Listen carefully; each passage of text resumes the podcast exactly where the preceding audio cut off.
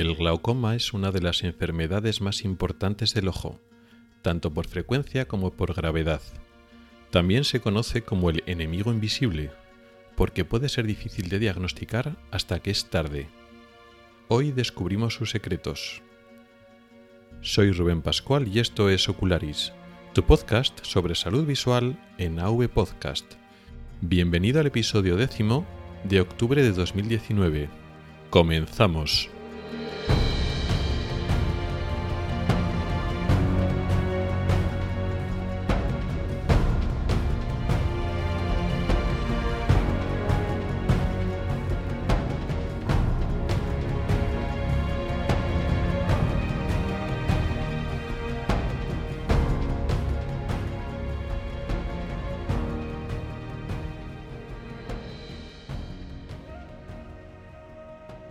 Hola a todos y bienvenidos al podcast de Ocularis sobre salud visual y oftalmología. Soy Rubén Pascual, oftalmólogo y divulgador a través de este podcast y del blog ocularis.es. Este es el episodio décimo correspondiente al mes de octubre de 2019 y hoy vamos a hablar del glaucoma, o mejor dicho, como pone en el título del episodio, de los glaucomas porque no es una sola enfermedad, es un grupo amplio de enfermedades con características diferentes. Aunque la mayor parte de las personas que padecen glaucoma es un tipo concreto de glaucoma, concretamente el glaucoma primario de ángulo abierto o también llamado glaucoma crónico simple, después hablaremos de él, realmente hay muchos glaucomas de causas diferentes con manifestaciones diferentes. Entonces hoy debemos abarcar más o menos todos, aunque sea por encima, aunque daremos más datos del glaucoma más común. Primero vamos a empezar definiendo este grupo de enfermedades. Los glaucomas son enfermedades del nervio óptico, una parte del ojo, y esta enfermedad del nervio óptico tiene relación con la presión intraocular, la presión que hay dentro del ojo. En la práctica, casi todos los glaucomas, o la gran mayoría, implican que la tensión del ojo, la presión intraocular, está más alta de lo normal, es decir, está estadísticamente por, por encima de la media de lo esperable, por encima de valores normales. Pero esto no siempre es así pero aunque algunos glaucomas no tienen las tensiones oculares por encima de la media, la tensión del ojo, la presión intraocular, juega un papel importante en ese glaucoma, aunque no esté estadísticamente la tensión alta.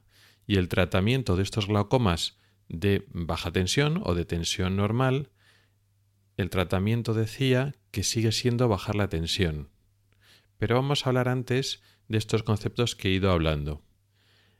El ojo, el globo ocular, es una especie de pelota o esfera hueca donde los tejidos nobles, los tejidos con células que hacen cosas, que tienen sus funciones, la retina, la coroides, etc., están en la cobertura de esta bola, de esta esfera.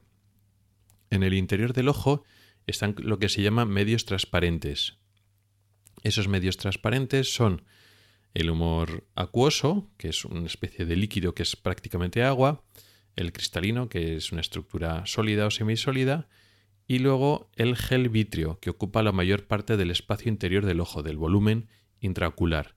El gel vitrio es una gelatina transparente que no es fluida, no se recambia y no se mueve como el humor acuoso.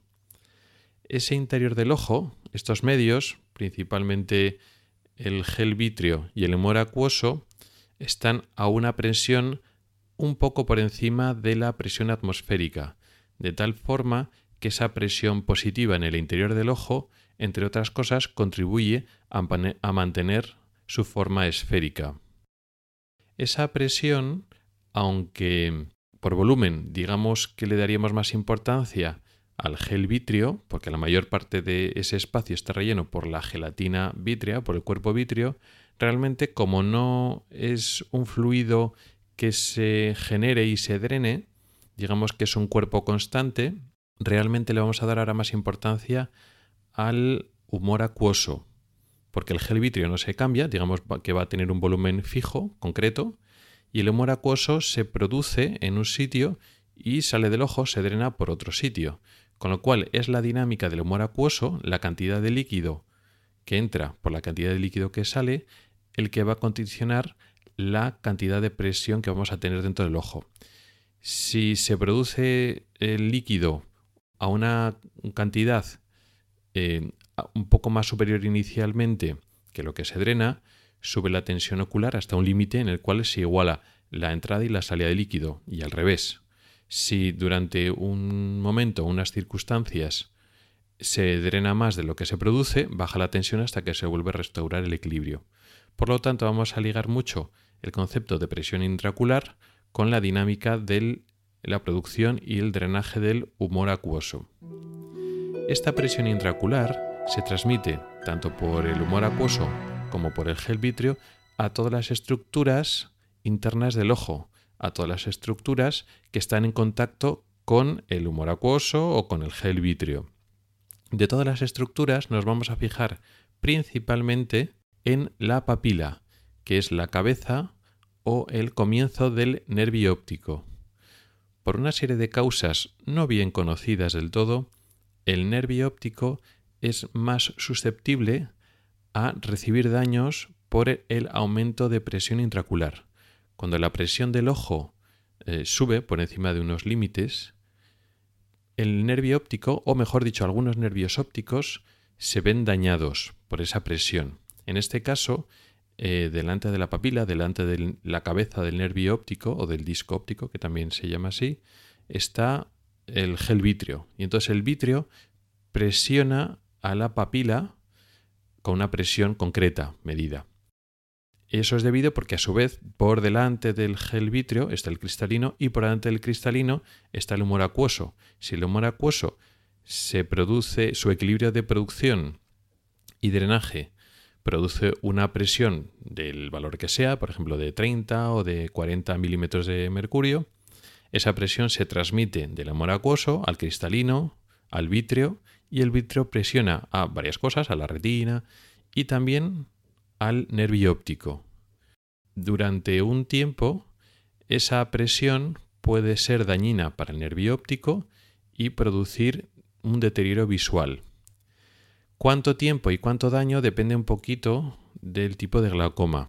De hecho, tenemos dos extremos y con pocos casos intermedios. Está, está un gran grupo mayoritario de los glaucomas crónicos en el cual la presión está levemente elevada, no siempre, pero normalmente está algo elevada, y ese aumento crónico y leve de presión produce un daño crónico leve, pero mantenido hasta hacerse más importante y no da síntomas. Luego lo, veremos. Luego está el glaucoma agudo, que implica un aumento muy grande de presión del ojo, de presión intraocular, y eso produce un daño importante en el nervio óptico, pero agudo, en poco tiempo. Y son estos dos extremos. Está el glaucoma crónico o los glaucomas crónicos y los glaucomas agudos. Esta presión intraocular que hemos visto que está en el meollo de la cuestión se mide como eh, en otros casos de presiones por milímetros de mercurio. Esta no es la medida del sistema internacional, que la presión eh, se mide en pascales, pero la medida esta de milímetros de mercurio eh, se usa siempre cuando hablamos de presión intracular, con lo cual es la que vamos a hablar. De media, la presión intracular del ojo humano suele estar entre 15 y 16, pero hay variaciones importantes, de tal forma que una presión de 7, de 8, de 10 se considera normal, está por debajo de la media, pero sigue siendo normal. De hecho, una presión hasta que no baja de 6 no la consideramos presión baja, no, le no consideramos hipotensión ocular. En el margen alto, que es un poco lo que nos interesa en el episodio de hoy, entre 21 y 22 más o menos es el límite superior estadístico que consideramos, digamos, eh, una presión normal. Por encima de 21-22 no hablamos de glaucoma, estamos hablando de presión ocular por encima de la media, presión ocular estadísticamente alta, o usando ya el nombre técnico, hipertensión ocular. Es decir, hipertensión ocular significa una presión por encima de 21-22 milímetros de mercurio. La hipertensión ocular, como decíamos, no significa glaucoma, pero es un factor de riesgo. De hecho, podría ser el factor de riesgo más importante para glaucoma, pero no es el único. Tenemos personas con hipertensión ocular que no tienen glaucoma ni lo van a desarrollar en un futuro, y el caso contrario, personas con tensión ocular por debajo de 21, es decir, no tienen hipertensión ocular, y sin embargo desarrollan un glaucoma.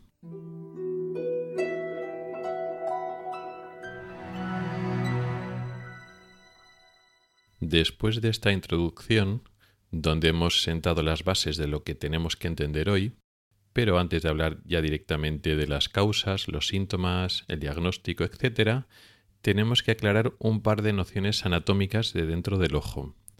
Hay dos estructuras claves que tenemos que explicar un poco antes de meternos de lleno en los glaucomas. Uno ya lo hemos mencionado antes, es la papila o la cabeza, el inicio del nervio óptico. Es el órgano diana, la estructura que se va a ver dañada en el glaucoma. Es una estructura circular, plana, donde salen también vasos sanguíneos, hay venas y arterias, y está en contacto con el gel vitrio ese nervio óptico se va a ver dañado de forma aguda o más normalmente crónica en el caso del glaucoma.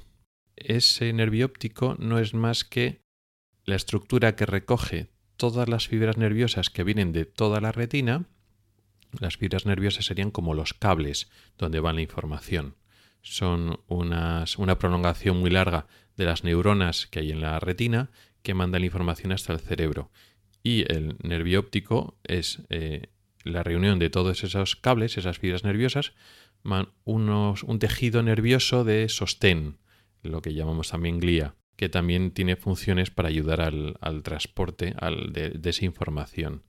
La cabeza del nervio óptico, el inicio, pues tiene esas fibras nerviosas más eh, tejido glial que llamamos, unas células de sostén. Cuando se produce un daño en el nervio óptico, esas fibras nerviosas se van deteriorando y muriendo. Por lo tanto, se va vaciando esa papila de las fibras nerviosas. El aspecto del nervio óptico cambia, de tal forma que cuando nosotros miramos la papila, nosotros me refiero a los oftalmólogos, tiene un aspecto glaucomatoso. Aumenta la excavación, una especie de mm, socavón central, aumenta de una forma irregular que nosotros lo podemos reconocer y también hay una serie de pruebas que nos facilitan eh, encontrar esa pérdida de fibras nerviosas. Al perderse fibras nerviosas, hay zonas de nuestro campo visual que dejamos de ver bien, incluso que perdemos totalmente la visión en esas zonas. No es una pérdida de visión global o difusa, como puede ocurrir pues, con una catarata o con un problema de graduación, que se deteriora de alguna manera toda la imagen en global, este no es el caso, porque se van dañando selectivamente más unas fibras nerviosas que otras, no se afectan todas por, igual. Por lo tanto, perdemos zonas concretas del campo visual, lo que llamamos nosotros escotoma. Y además, esa pérdida raramente afecta al centro, al principio de la enfermedad, raramente afecta al centro, con lo cual se daña la visión periférica, que por una parte bien porque es menos importante, para nuestro manejo habitual. Nuestro manejo se basa sobre todo en la visión central, pero por contra, como es una pérdida de visión periférica y muchas veces es crónica, no nos damos cuenta, con lo cual, pues es uno de los grandes problemas de la enfermedad, que el glaucoma crónico no da síntomas. Esto por parte del nervio óptico. Pero hay otra estructura también importante en los glaucomas, que es en el drenaje del humor acuoso. Decíamos antes que el humor acuoso es el responsable de mantener una tensión ocular, sea normal, alta o baja. El humor acuoso se produce en un sitio llamado procesos ciliares, que ahora no le vamos a dar mucha importancia, vamos a darle importancia a la otra parte, a la salida del humor acuoso del ojo, en la zona de drenaje de ese líquido. Esa zona de drenaje la llamamos malla trabecular y está colocada en el ángulo entre la raíz del iris y la córnea. Es decir, el iris, ya sabemos que es una estructura, que es un músculo que se abre y se cierra para dejar que la pupila sea más grande o más pequeña según la cantidad de luz. La raíz del iris, es decir, donde se, se fija en su parte periférica, digamos a la, a la pared del ojo, esa raíz del iris se queda muy cerca del inicio de la córnea, que es esa estructura transparente que está delante del, del ojo. Bueno, pues ese ángulo que se forma entre el iris y su raíz y el inicio de la córnea, en ese ángulo hay una estructura con forma mallada que se llama malla trabecular. Con lo cual, en ese ángulo que se produce, digamos, en la parte más delantera del ojo, entre la córnea y el iris, ese ángulo que hay en la, en la zona periférica, por ahí se escapa el líquido, el humor acuoso.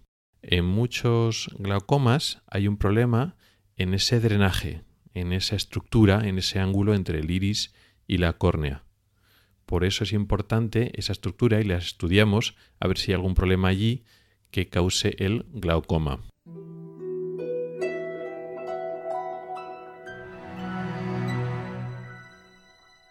Ahora vayamos a las causas del glaucoma.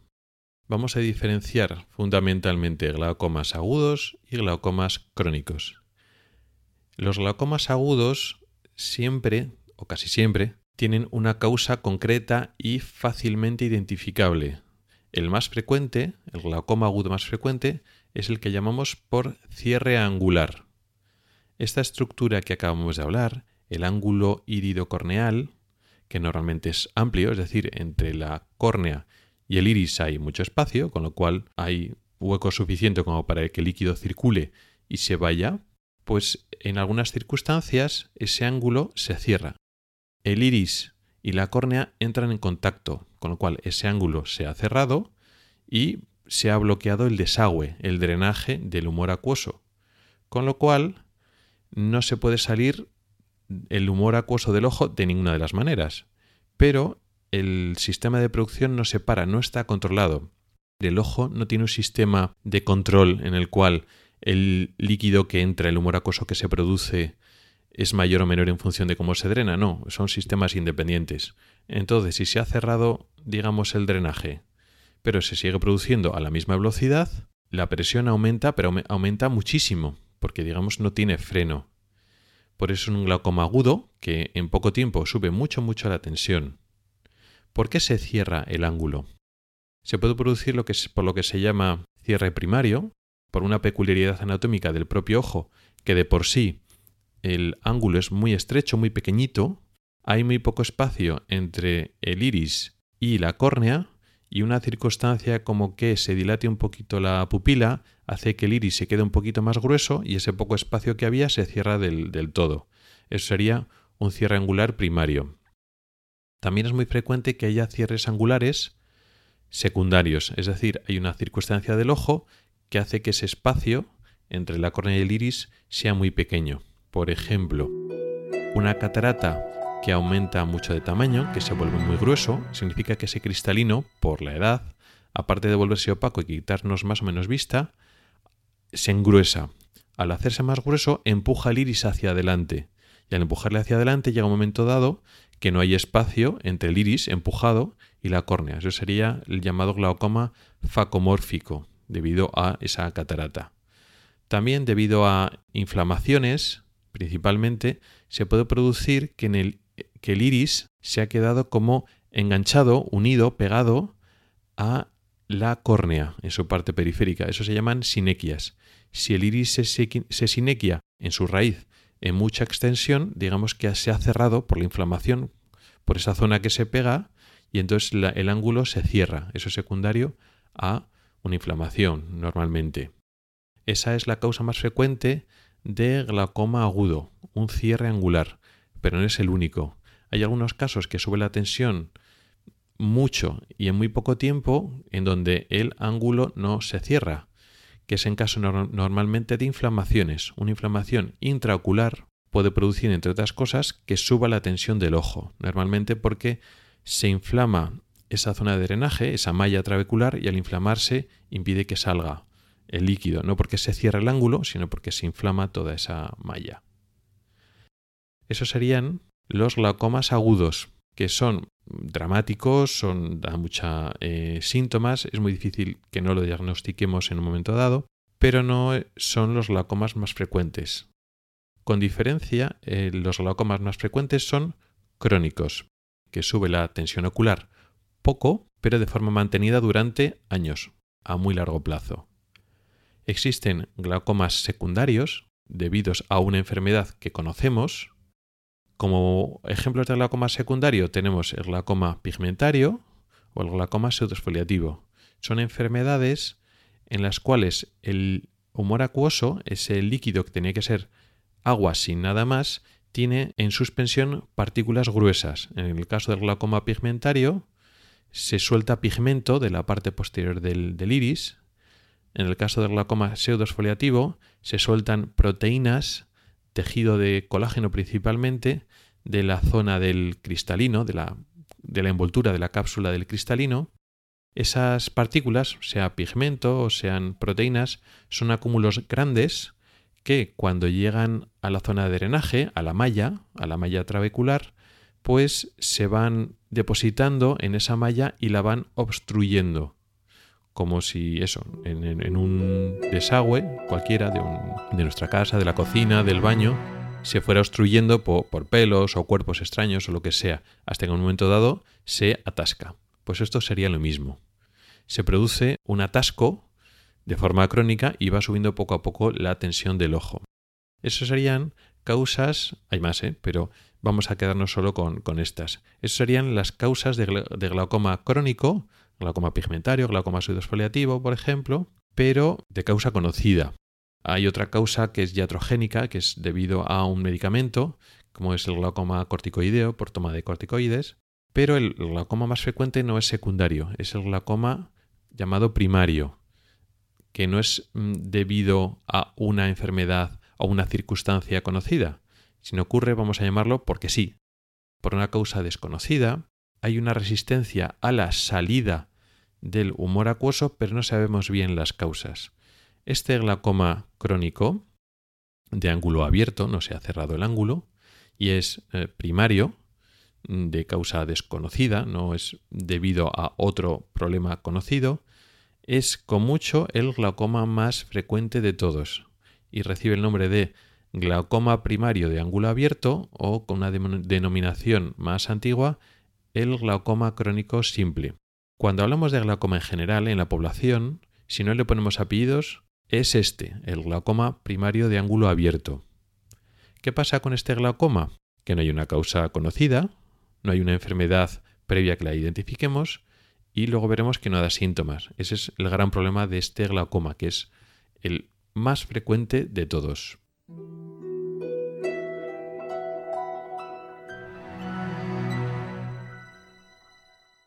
Vamos a hablar de los síntomas, la, clínica y las secuelas de los glaucomas. Es muy variada porque la causa es muy diferente. En el glaucoma agudo o en los glaucomas agudos suele haber una subida muy alta de tensión y eso produce dolor, dolor importante en ese ojo, ojo rojo, el ojo se pone enrojecido y eh, con mucha frecuencia se produce lo que llamamos síntomas vegetativos, náuseas, vómitos y malestar general. Decíamos que este glaucoma agudo es muy infrecuente, pero da unos síntomas que no pasan desapercibidos. Estos glaucomas que producen subidas de tensión muy alta, en torno a 50, 60, 70 milímetros de mercurio, si no se tratan a tiempo y en pocas horas pueden llegar a producir un daño importante en la visión. Sin embargo, el glaucoma crónico son subidas de tensiones moderadas, no muy altas, hablamos de 30, 30 y pocos, eh, a veces menos, a veces puede llegar a 40, 40 y algo, pero de forma crónica, de tal forma que el ojo se ha acostumbrado a esas tensiones altas. El caso es que en el glaucoma crónico no duele, ni da ojo rojo, ni, ni síntomas. Lo que se va produciendo con el paso de los meses y sobre todo de los años es una pérdida de campo visual donde se respeta la visión central, como explicábamos al principio. Esa pérdida periférica de visión, como es paulatina y muy lenta, pasa desapercibido para el paciente, de tal forma que no serían síntomas y durante las etapas iniciales y medias de la enfermedad puede pasar, y de hecho habitualmente pasa desapercibido. Solo en fases tardías de la enfermedad, cuando se ha perdido mucho campo visual y eh, uno empieza a manejarse mal, es cuando puede uno notarlo en su vida diaria. Si dejamos evolucionar el glaucoma, se va comiendo, va eh, eliminando la visión periférica y nos va quedando lo que se llamaría visión en túnel, donde solo vemos por el centro y perdemos la visión periférica. Con lo cual, sí que podemos seguir leyendo, reconociendo caras, pero nos vamos tropezando con las cosas, porque no eh, vemos bien lo que está como a nuestro alrededor del campo visual. Si lo dejamos evolucionar, el glaucoma que llamamos final o glaucoma terminal también acaba con la visión central y podríamos incluso quedarnos ciegos. Esto a muy largo plazo.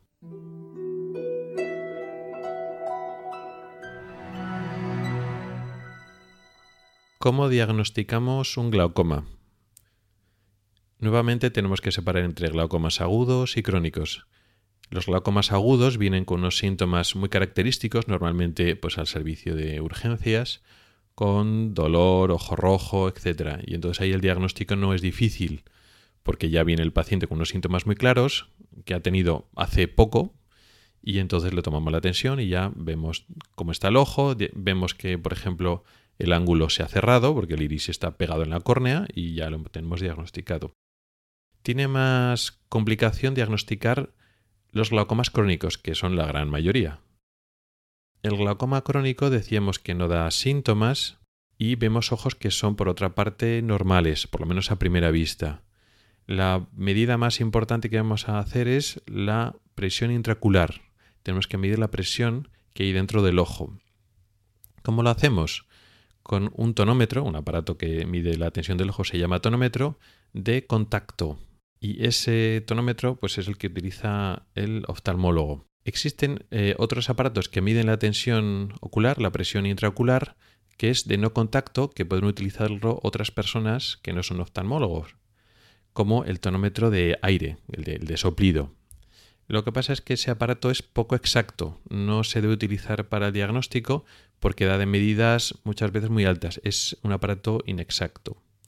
Aparte de la presión intracular, que la mayor parte de las veces está alta, también exploramos el nervio óptico, vemos cómo está, lo exploramos digamos a simple vista, a ver qué aspecto tiene, si es un aspecto sospechoso de glaucoma, cómo tiene la excavación y otra serie de características digamos a simple vista.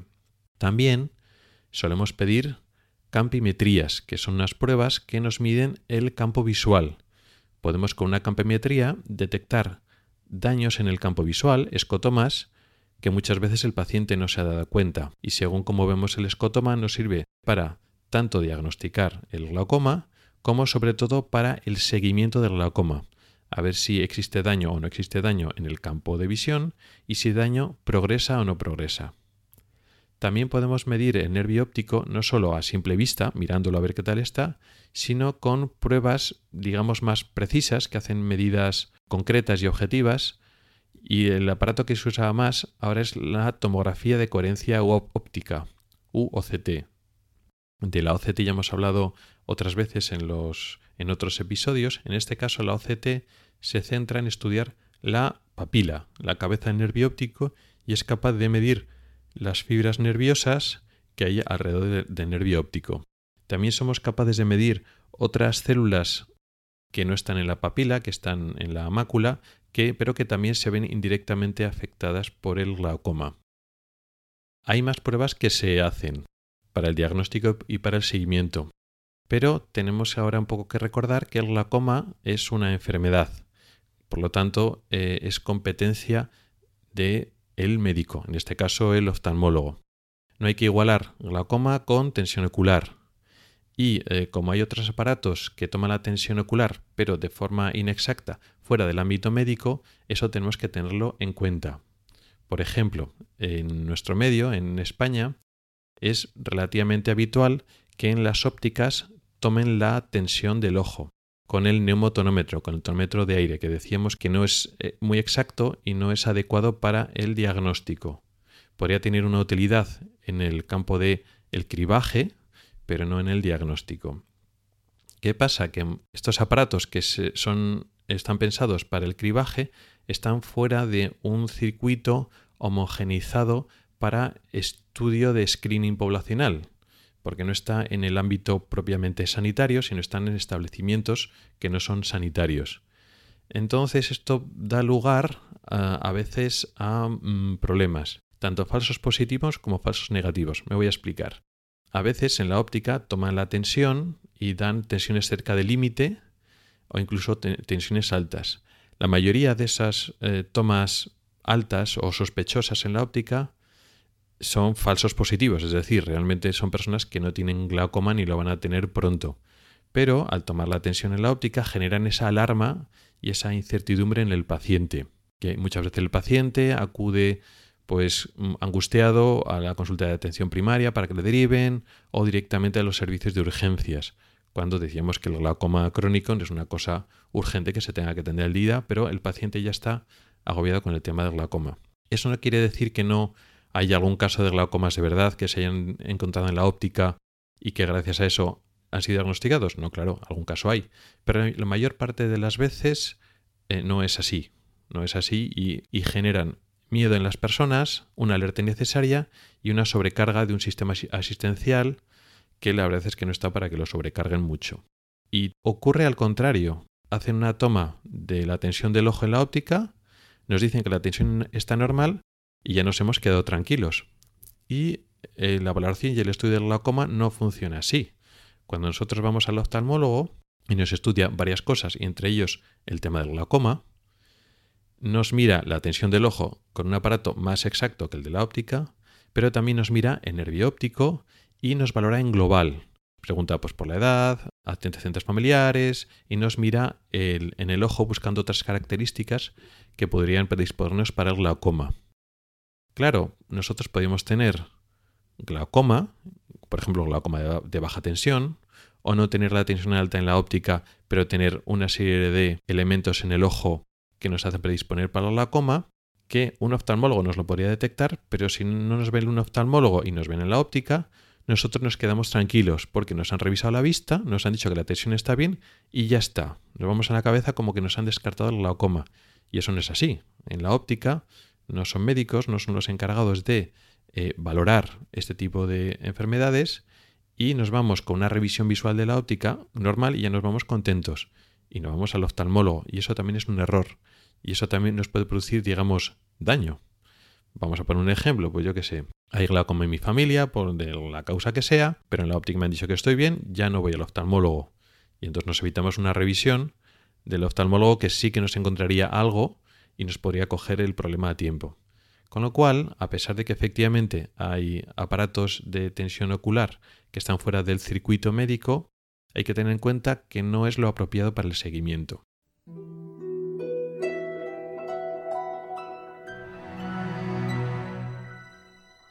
Lo que acabamos de comentar ahora lo enlazamos con lo que vamos a hablar ahora, que es la prevención.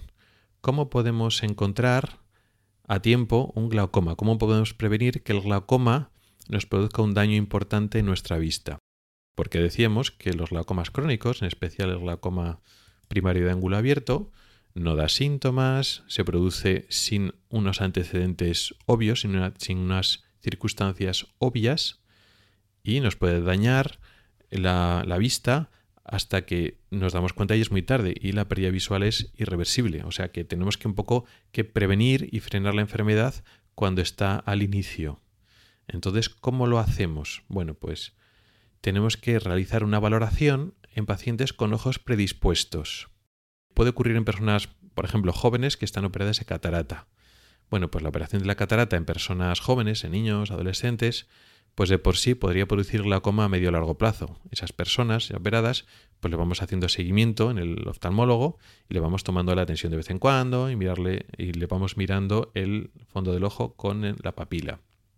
En casos de inflamaciones oculares, también les vamos vigilando, o por ejemplo cuando haya habido un tratamiento corticoideo. Corticoide es un tipo de tratamiento muy utilizado, tanto en colirio, pero también el corticoide oral, en pastillas, puede subir la tensión. Entonces, en tratamientos crónicos, pues también tomamos la tensión.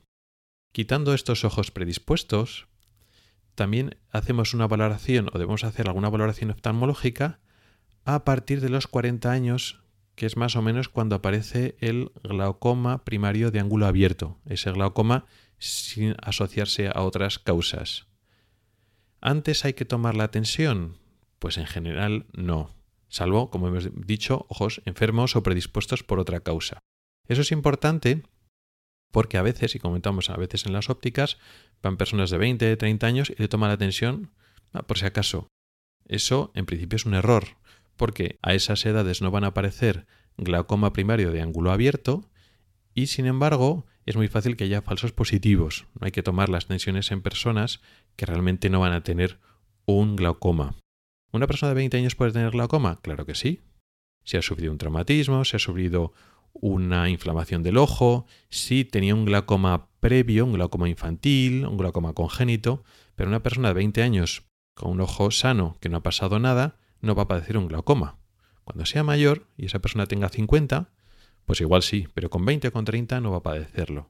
Con lo cual tenemos que fijarnos muy bien en qué grupo poblacional tenemos que hacer la prevención. A partir de los 40-45 años sí hay que tomar la atención de vez en cuando o alguna vez. ¿Cuándo? ¿Con qué frecuencia hay que tomar la atención en personas a partir de los 40-45 años cuando ya tienen la tensión normal? Pues eso es difícil de contestar, no lo sabemos bien. Es decir, tienes 45 años, vas al oftalmólogo, te toma la tensión, 12 de tensión. Ah, muy bien, muy bajita, estupendamente la tensión. ¿Cuándo hay que volver? Pues no se sabe. ¿Todos los años? Probablemente no es demasiado. ¿Hay que esperar 20 años a volver? Pues igual tampoco. No queda muy claro. Sí que hay que tomar la atención con más frecuencia a las personas con antecedentes familiares de glaucoma, porque el glaucoma primario de ángulo abierto, este del que estamos hablando todo el rato, tiene sobre todo cuando hay un antecedente de primer grado, es decir, padre, madre, hermano, con glaucoma, nosotros tenemos un riesgo aumentado de padecerlo. En esas personas con antecedentes familiares, sobre todo directos de primer grado, sí que conviene tomarse la tensión cada año o cada dos años, más o menos, no más de dos años, incluso aunque tengas la tensión normal.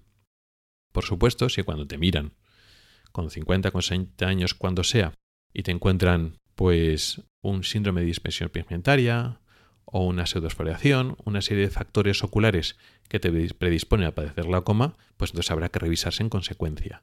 Pero la mayor parte de las personas que no tienen antecedentes de glaucoma, que no tienen en el ojo nada que les vaya a producir que les suba la tensión del ojo, normalmente mirarles la tensión y mirarles el nervio óptico no hace falta hacerlo con muchísima frecuencia, pero de vez en cuando hay que tomársela para asegurarnos que no padeces glaucoma.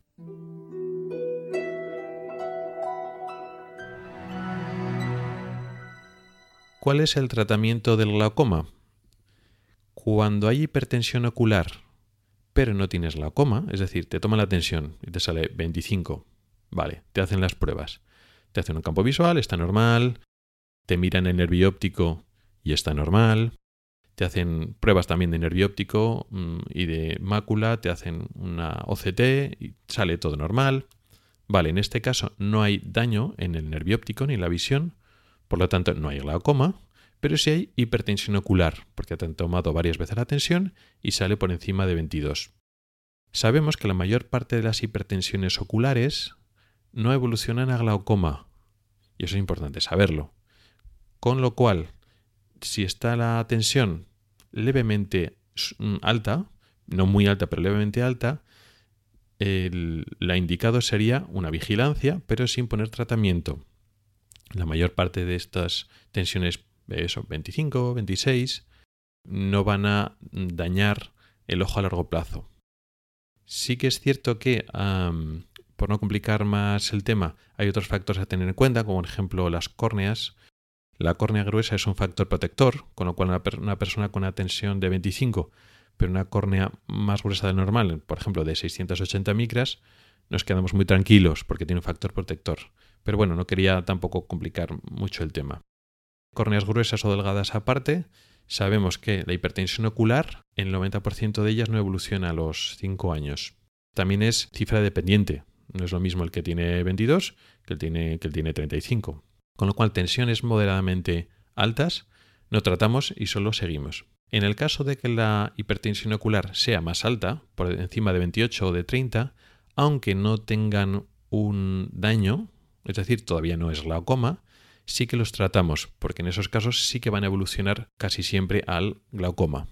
Y cuando ya hay daño, es decir, en el momento en que diagnosticamos tensión ocular alta, le hacemos las pruebas y ya salen daños en el campo visual o daños en el nervio óptico o los dos, aunque sean daños leves, ya sabemos que hay glaucoma. Con lo cual comenzamos el tratamiento. ¿Cuál es el tratamiento? Inicialmente el tratamiento médico, el tratamiento farmacológico, a través de colirios que bajan la tensión. Una serie de gotas que se ponen en los ojos a diario, una o dos veces al día, raramente tres, y con ese tratamiento, poniéndoselo todos los días, la gran mayoría de personas controlan su enfermedad, frenan la progresión y evitan que la pérdida aumente. Solo una pequeña minoría no es suficiente con el tratamiento farmacológico o van bien con las gotas durante unos años y luego después empeoran y progresa la enfermedad y sube la tensión del ojo. Probamos con añadiéndole o cambiando de, de gotas pero a veces no conseguimos con los colirios controlarlo.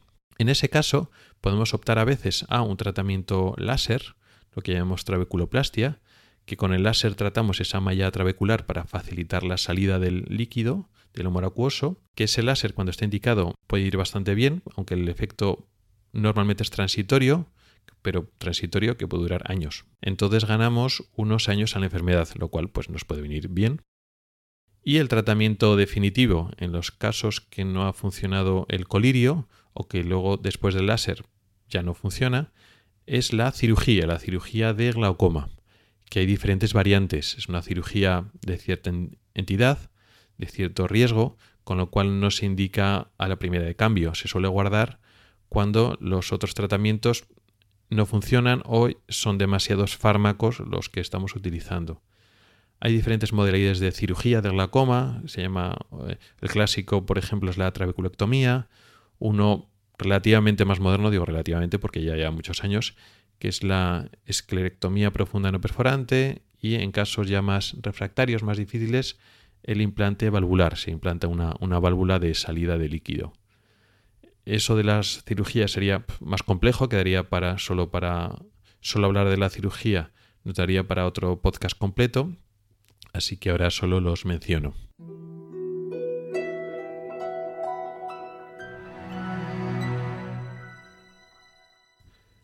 Y este sería el episodio de hoy. Normalmente suelo alternar el tema principal de contenido visual oftalmológico con otro segundo tema, un poco más light, que hablo de otras cosas, pero este episodio ya me ha quedado bastante largo, así que es monográfico sobre el glaucoma. Es un tema muy amplio que ocupa una de las tres grandes subespecialidades troncales de la oftalmología.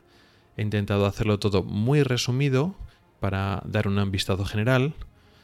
Para glaucomas más concretos les podríamos dedicar episodios concretos que podríamos hablar de ello si hay interés pero quería por lo menos un episodio completo a dar un vistazo general. Si luego después profundizamos más adelante, pues ya entraremos más en detalle. Quería agradecer, antes de despedirme, la propuesta que me hizo por correo electrónico José Antonio, que es el que propuso este tema y en todas estas temporadas no había hablado del glaucoma, que es una de las enfermedades más importantes de la oftalmología. Con lo cual, pues ya tenemos el episodio del glaucoma. Y hasta aquí ha llegado el episodio de hoy. Muchas gracias por el tiempo que has dedicado a escucharme. Mi correo electrónico es ocularis.ocularis.es. Recuerda que también me puedes encontrar en Spotify y que tenemos un grupo en Telegram al que puedes entrar. En las notas del programa tienes mis cuentas de Twitter, Telegram y Facebook. No dudes en contactar conmigo para cualquier sugerencia. También encontrarás enlaces a artículos específicos del tema de hoy en el blog ocularis.es. Puedes comentar y poner tus valoraciones en mi blog, en awepodcast.net y sobre todo en las plataformas de Apple Podcast, Evox y Spreaker. Hasta el próximo episodio.